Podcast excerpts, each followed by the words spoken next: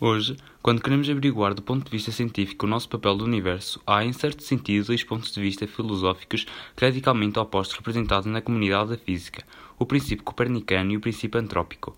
O primeiro diz que o nosso papel no universo não tem nada de especial. Alguns críticos chamam-lhe o papel da mediocridade. Até agora, todas as descobertas astronómicas parecem confirmar este ponto de vista.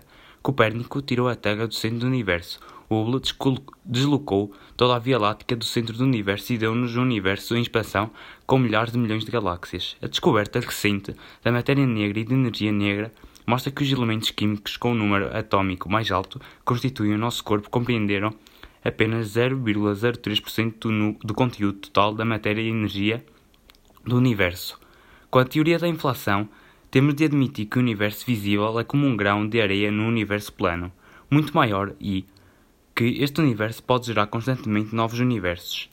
E, finalmente, se a teoria M estiver correta, teremos de encarar a possibilidade de a dimensão do espaço e do tempo ter de aumentar para 11. Não só fomos expulsos do centro do universo, como ficamos a saber que o universo visível é apenas uma pequena fração de um multiverso muito maior. Face à grandeza desta realização, não podemos deixar de recordar o poema de Stephen Crane. O homem disse ao universo: Senhor, eu existo. No entanto, replicou o universo, esse facto não criou em mim qualquer sentido e obrigação.